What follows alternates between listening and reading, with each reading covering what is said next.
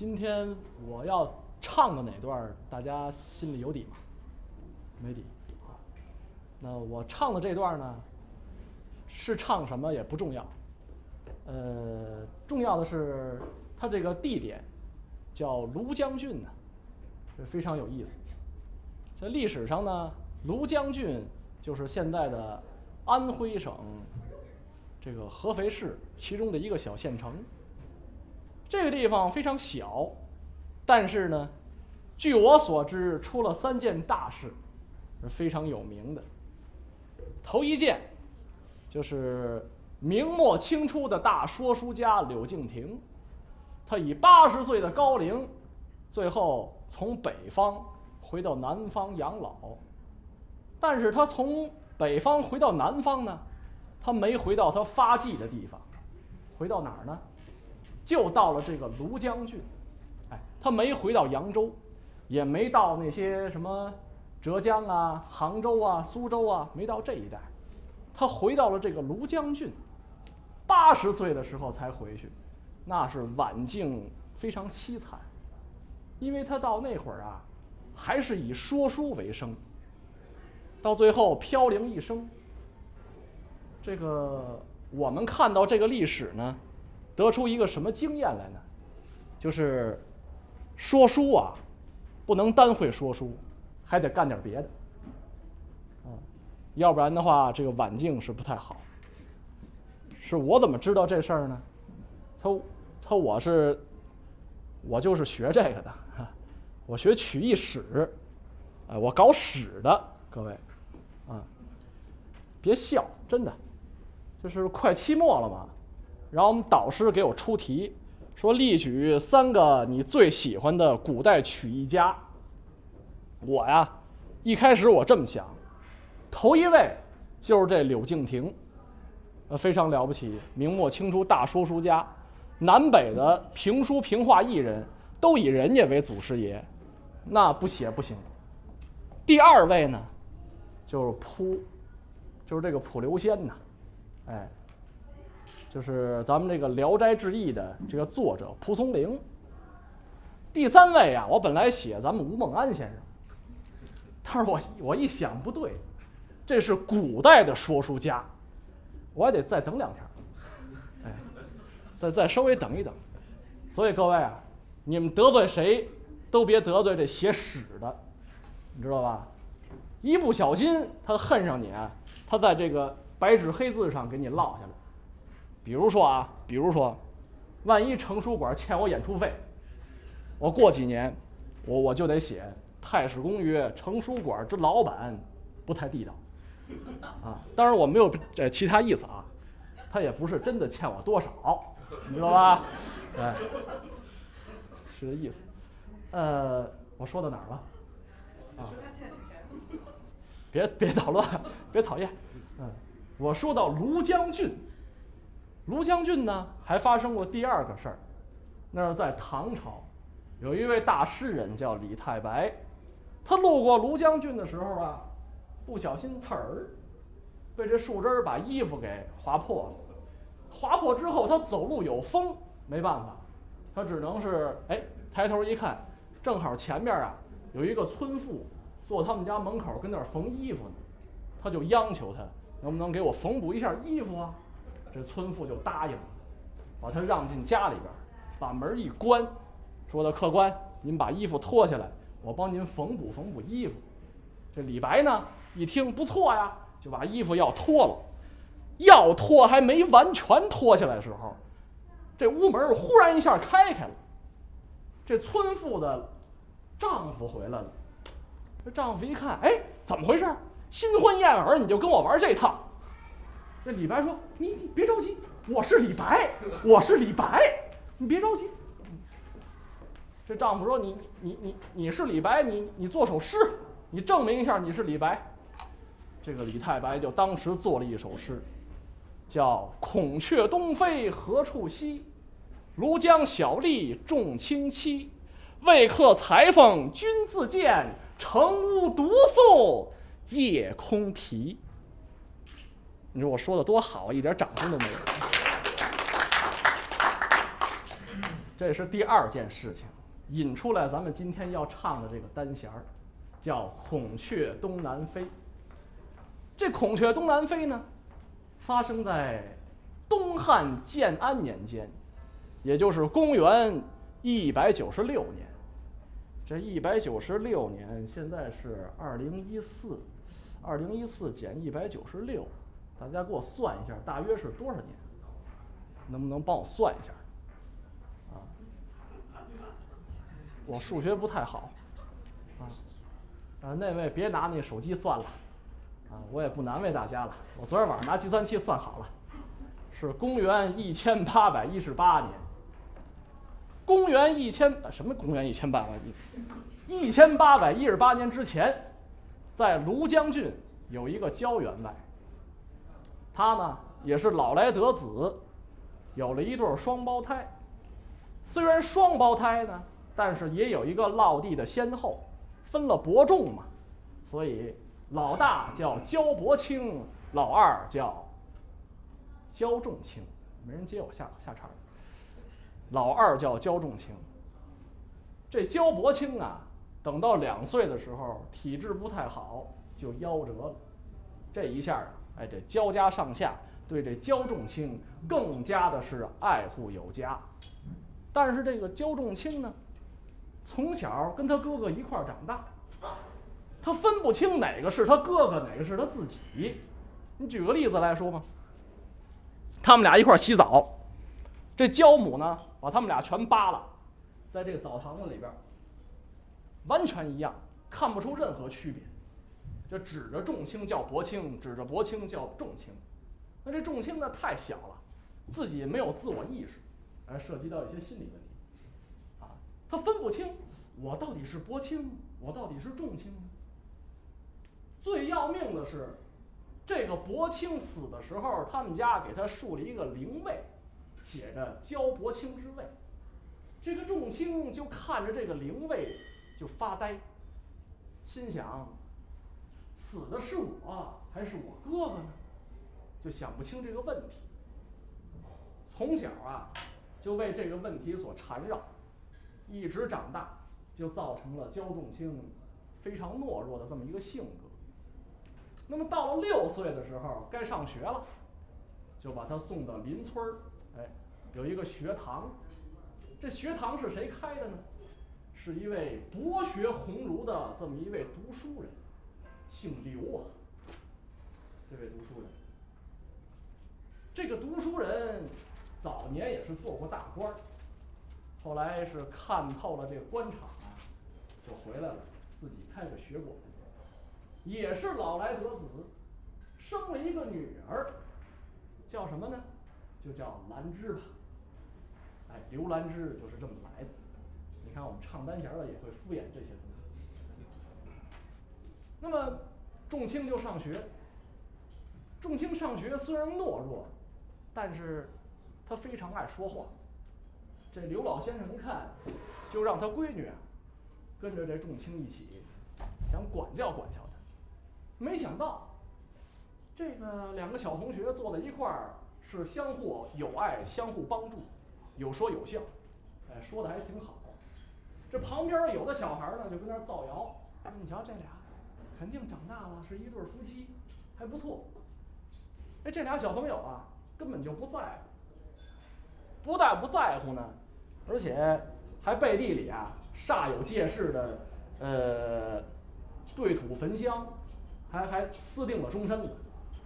就这样，那么一直到了焦仲卿十二岁，到了十二岁这时候，焦仲卿是情窦初开，呃，小时呃小小古古时代嘛，这小孩都是这样的，啊，后来就央着他妈妈，能不能先给说成了这亲事，先定下来，以后再结婚。那焦母哪能答应？就臭骂了仲卿一顿，把仲卿骂的是叹了一宿的气。第二天早晨呢，也不跟他妈妈提这事儿，自己找了一些材料，他呼了一个牌位，上面写着“五七刘兰芝生位”，每天三餐是对而食之，每天晚上睡觉之前。还得清换兰芝三声，对着这个牌位，把这牌位搁在枕边儿，然后再踏踏实实的睡觉，如此这般。每回到了这个五月初五，端午节，到了这个端阳节，等等等等，重阳节，到了这些节日呢，人多呀，都上街。这个这个焦仲卿啊，就精心的打扮自己，呃，比如说洗脸，他得洗两遍，用好几块肥皂，弄得干干净净的，然后在大街上啊，就这么乱窜，就这么挤，为什么呢？就想看见兰芝，哎，好跟他见上一面。所以这小子呢，就已经到了痴狂的地步了。这焦母一看，这样可不是办法呀，哎，干脆就从了他的，就让这个媒婆呀，上这个隔壁邻村找这个刘兰芝他们家就去提亲。那么好在哪点呢？正好这个焦仲卿他们家是七代衣冠，都是读书人，两家啊不谋而合，这样一来啊，呃，这亲呢就算是结成了。那么到了十七岁，仲卿就跟兰芝正式的结为连理，大家都以为呢，从此以后他们小夫妻就过上幸福的生活。可谁知道，这正是恩恩怨怨的开始。这正是孔雀东南飞，五里一彷徨。若到情深处，生死永不妨。我背这一段费多大劲？下面呢，就请弦师款动丝弦，给大家至至诚诚的咱们演唱这段《孔雀东南飞》。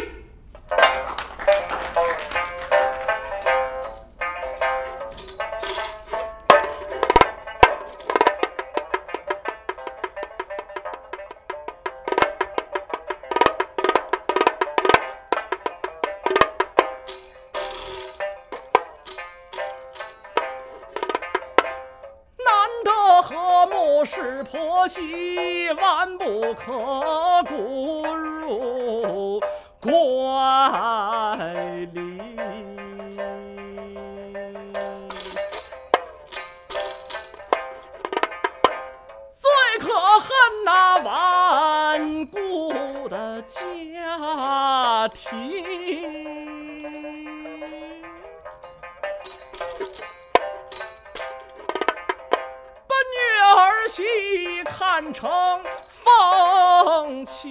气，直到那家破人亡，才后悔无及。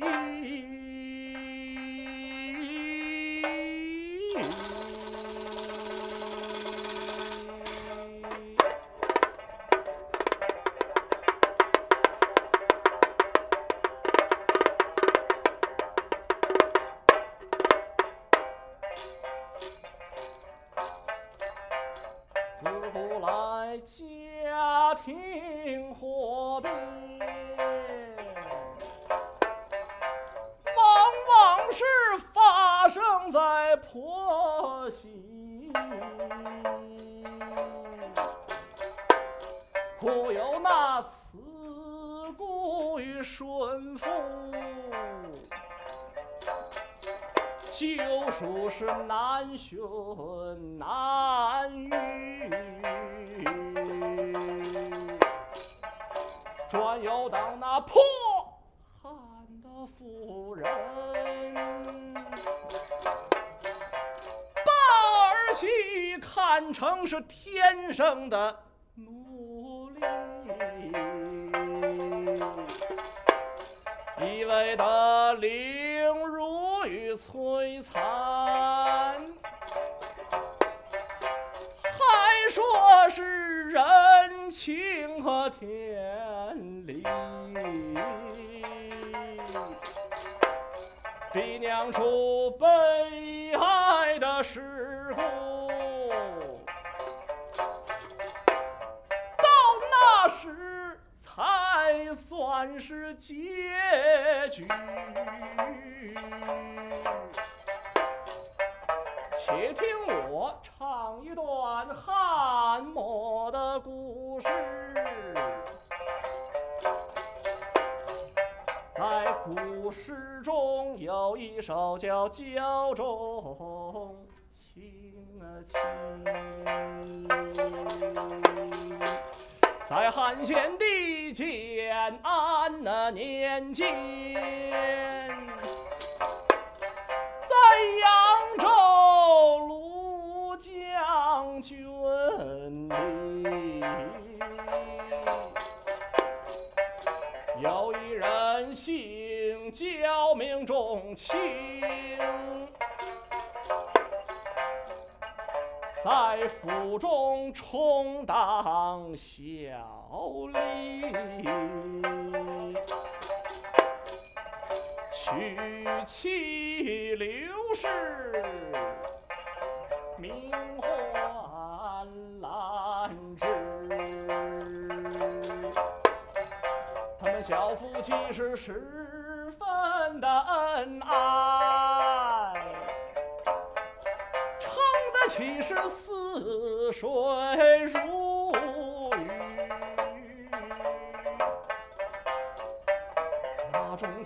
情虽也是今后闻闻。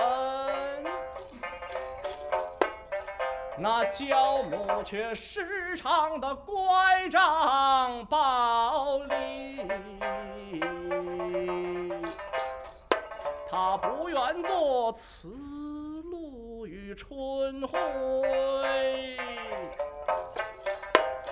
偏学那崔寒的风雨。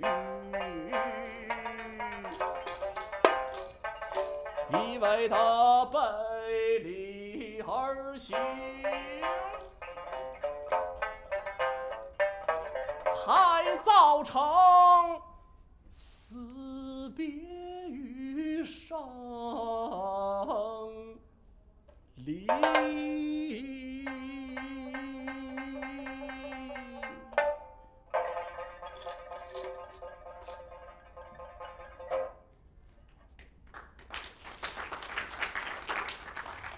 三弦结得好，大家给这贤师鼓鼓掌，这是真的。贤师啊，这号称是三弦圣手，非常了不起。琵琶弹弹的也非常好，那是昆乱不挡。但是听说他有一个儿子，也更加的了不起，那长得是玉树临风，英俊潇洒。哎，他就有一个儿子，他就是我。哎，在下。开个玩笑，咱们继续说这个孔雀东南飞。焦母是一个寡妇，怎么是寡妇呢？在焦母十九岁的时候，这焦员外啊就去世了。所以说呢，这焦母和这个仲卿母子俩是相依为命。仲卿多大结的婚呢？我都考证过，是十七岁。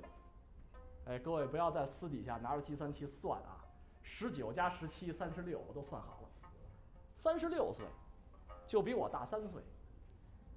但是呢，这古人衰老的很厉害，待会儿我可以展现给大家看一下。啊，一直以来，十七年呐，焦母和仲卿母子俩相依为命，自然而然，逐逐渐渐的，焦母啊。就把这颗原来在王夫身上的心，就转移到了仲卿的身上。长久以来，这个情绪还是蛮妥帖的。但是，兰芝跟仲卿结婚以后，他就发现呢，儿子这颗心是逐渐逐渐的，就由这个自己的身上。转移到了兰芝身上。哎呀，这样一来，自己心里是空落落的。不仅空落落的，还觉得有点凄惨的味道。这一趁他们俩不注意呀，这焦母就偷偷的跟那儿抹眼泪。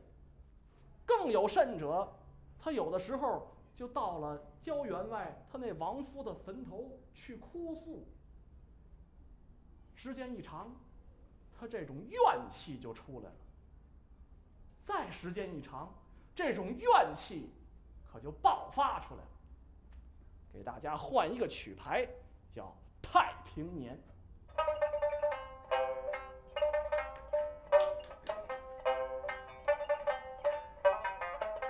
我还得补充一下，这个弦师啊，如果说方便的话，把弦定好，定好了，咱们才能名正言顺的唱。我刚才在台上这么说呢，前师不好意思大声的调理丝弦，啊，比较委屈的，啊，实际上他是我爸。教母婚报，四邻皆知，一味的乖张，喜怒时，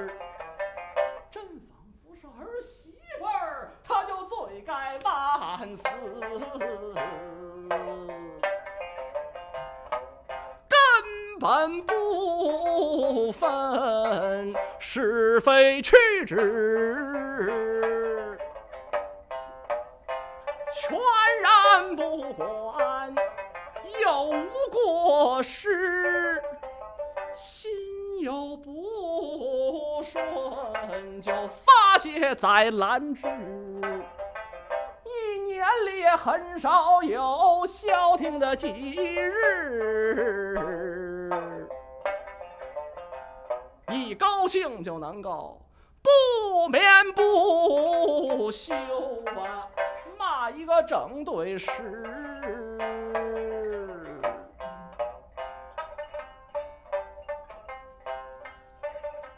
重庆这日。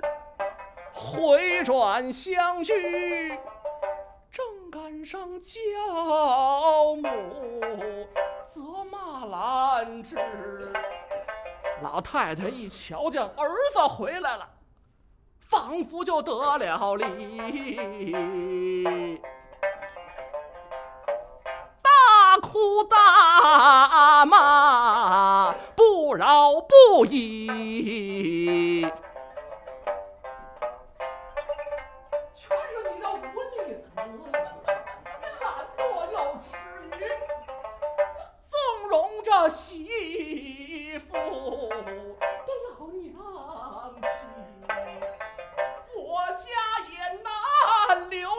公主女。你要是要你妈，就赶快的去休妻。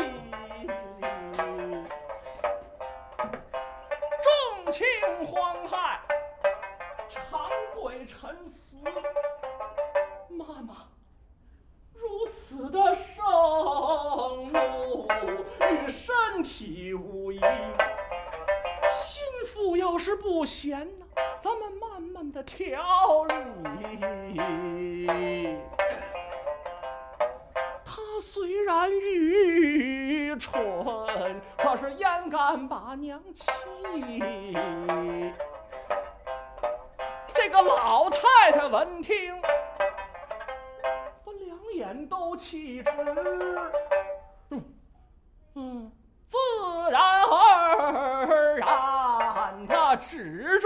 着兰芝，都是你呀！你挑唆我儿子，你们变着法儿的把我气，欺负我呀！念佛烧香，面软心慈，就这样还面软心慈。打这儿起，无日无夜，哭哭啼啼。大吵大骂呀，把嗓子都喊劈。一年里也很少有消停的几日，只闹得全家无法再安居。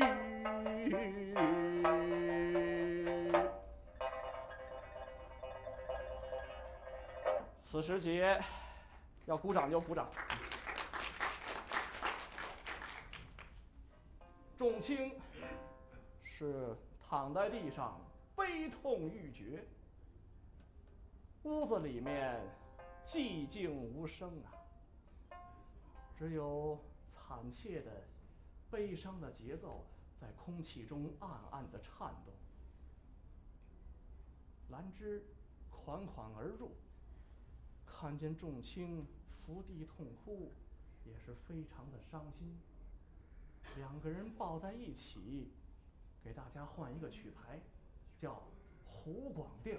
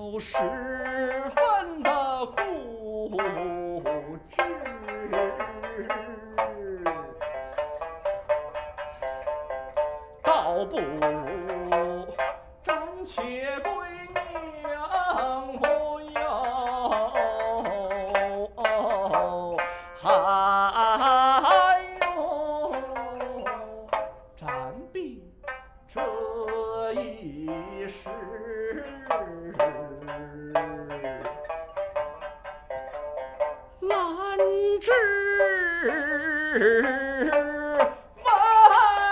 言意尽知，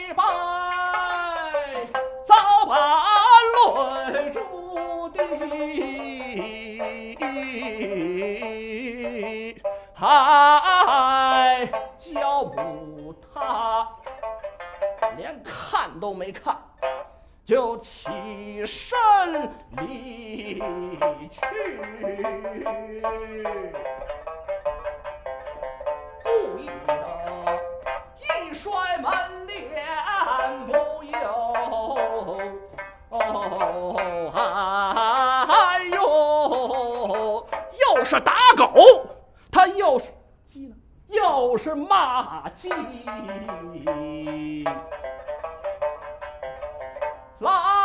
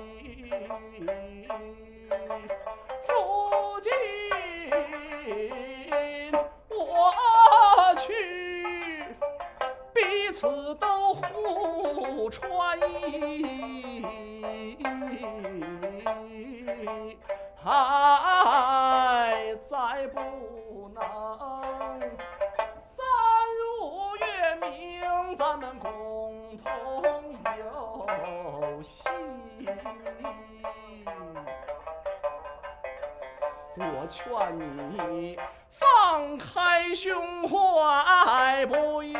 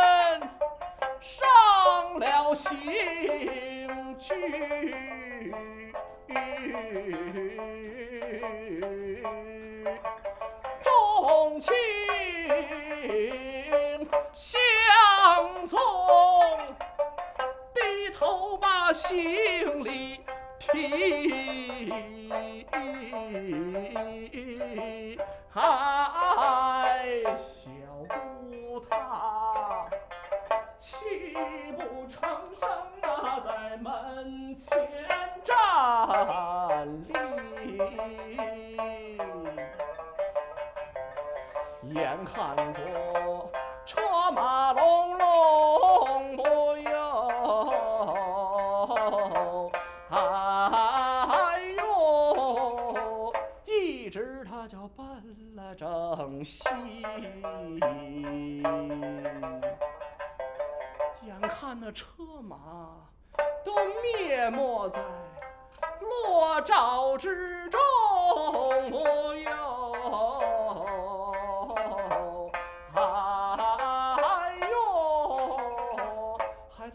前站立了多时。